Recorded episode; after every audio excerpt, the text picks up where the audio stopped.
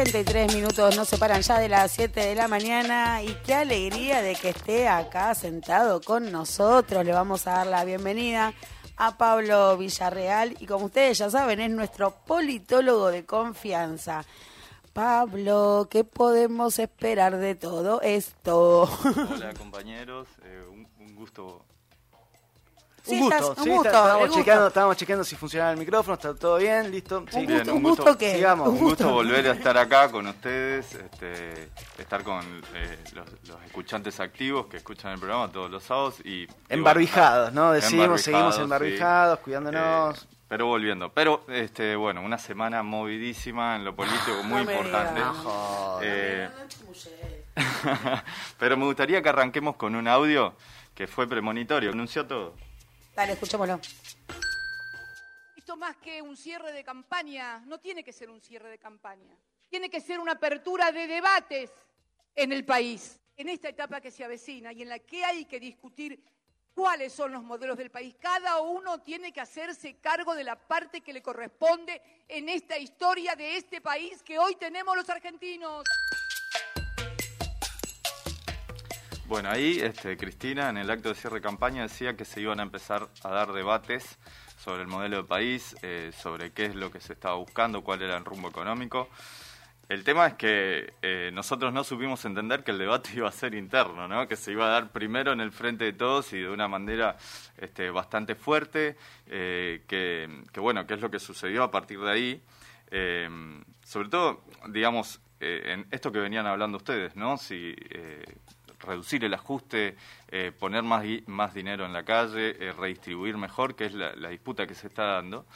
A mí me parece interesante esto, que, porque bueno, señalar eso, ese debate se dio primero en el frente de todos, lo que uno podría haber interpretado ese mensaje como un llamamiento a que Juntos por el Cambio, Avanza Libertad, las demás fuerzas expongan esa, esa idea y ese modelo de país, pero se dio adentro primero en el frente de todos. Y de alguna manera eh, me parece que puede ser un puntapié para que el frente de todos eh, vuelva a tener una voz importante en la agenda y que ponga en discusión eso, ¿no? Como diciendo, bueno, ya esta discusión la dimos nosotros, la estamos saldando, eh, conformamos un nuevo gabinete, bueno, esta discusión la queremos dar afuera también, que me parece que es un paso que podría ser importante para el frente, ¿no? De acá a las elecciones que vienen, pero a lo que le queda de gestión, ¿no?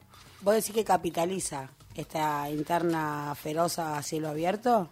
¿Que Yo puede capitalizarla? Mira, yo creo que electoralmente es difícil eh, capitalizarla. Yo me parece que puede haber dos reacciones. Eh, una es en medio de la confusión, en medio de la desorientación, el electorado, la ciudadanía puede sentir que esto es como, digamos, este, no tomarse en serio la, la cuestión del gobierno. La otra forma es, bueno, voté para que algo pase y algo está sucediendo, ¿no? Hay una reacción. Em, Así que no sé si lo compatibiliza.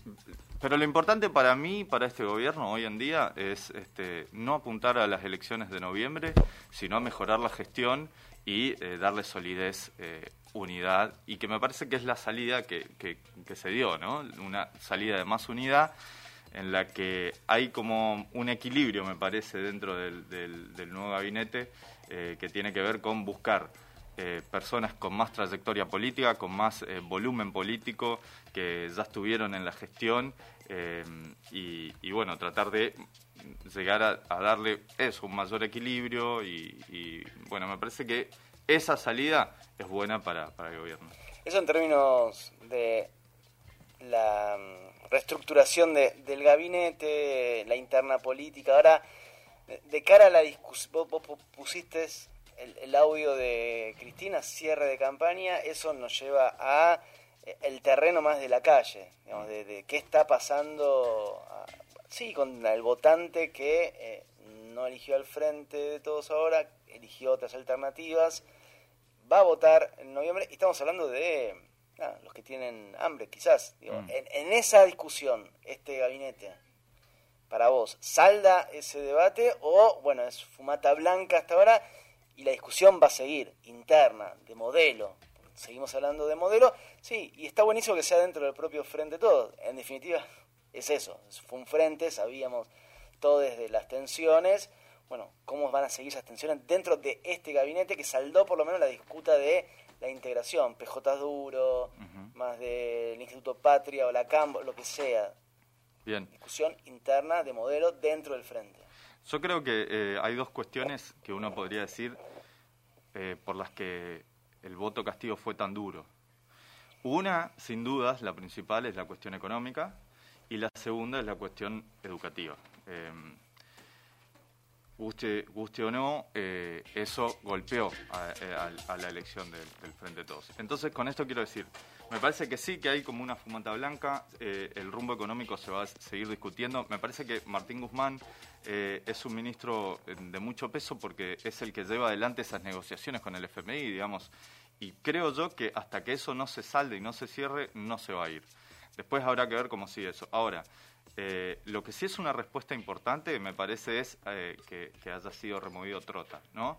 Eh, buscar un aire por lo educativo, que fue todo un, problema muy, muy grande y algo que lesionó mucho la imagen del presidente y del Frente de Todos, que fue la extensión del, cierre de, de, las clases, que, digamos, con respecto a la contención de la pandemia, habrá diferentes posiciones, pero lo cierto es que eso esmeriló la figura del frente y, bueno, es dar una respuesta por ahí también, ¿no?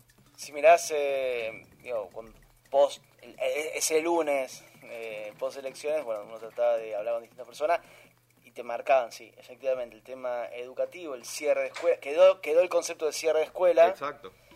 Tema seguridad, también pensando eh, incluso en, en lo profundos del conurbano y el tema económico. Dos, dos carteras que se tocaron, una no, la, económica. Es decir, podríamos pensar que se apuntó a educación y seguridad, hacer esos cambios en función también de eh, las demandas de la ciudadanía en términos electorales. Sí, sí, a mí me parece eso también. Eh, eh, esto tiene que ver con lo que decía antes, ¿no? Que ministros nuevos ministros que no son nuevos en el sentido que ya tienen experiencia en la gestión y uno de ellos es Aníbal Fernández eh, y es una figura más eh, reconocible, eh, digamos, con otra trayectoria diferente a la de Sabina Frederich, que también fue, digamos, la preocupación por la seguridad, o la inseguridad en todo caso, este, es algo que atravesó todo este momento y en eso se dieron los cruces entre Bernie y Frederich constantes que también fueron una discusión, momentos de tensión. Bueno, ahora me parece que esa relación entre nación y, la provincia en términos de seguridad va a cambiar bastante eh, y, la trayectoria de Aníbal Fernández le da cierta espalda. Ahora, hay que ver cómo, evoluciona esa relación, teniendo en cuenta este, también que Aníbal Fernández fue reivindicado, por así decirlo, por la historia, ¿no? Después de la desmentida a todo lo que fue la movida de prensa que le armaron previa a las elecciones de 2015, que tuvo que ver con la operación de Carrió, etcétera, ¿no? Y en esa derrota electoral que sufrió Aníbal Fernández en ese momento, mucho tuvo que ver Julián Domínguez, que ahora van a compartir gabinete. ¿Cómo viene esa relación? ¿Cómo me gusta el revuelo, eh, a mí? ¿Cómo me gusta que le pongamos picante? alguien lo tenía que decir, alguien lo tenía que decir. Les muchachos. Eh, a mí me parece que es cierto, es cierto. Eh, recordad que en ese momento de, paso hubo un enfrentamiento grande entre Julián Domínguez y. y Randall se está pidiendo ingreso, Sí, también. Indultamos a todos. Igual. Indulto generalizado. Eh, lo que digo es, también es, otra forma de leerlo es el esfuerzo del Frente de Todos por encontrar una unidad y cerrar las heridas que quedaron abiertas del pasado, ¿no? Esa es otra posible lectura. Muchas gracias, Pablo. No te vayas, no te vayas. ¿Te vas a quedar por acá con nosotros? Sí, Dale. me quedo, me quedo. Hasta las 9 las seguimos eh, a las fuentes. Se puede ir donde igual.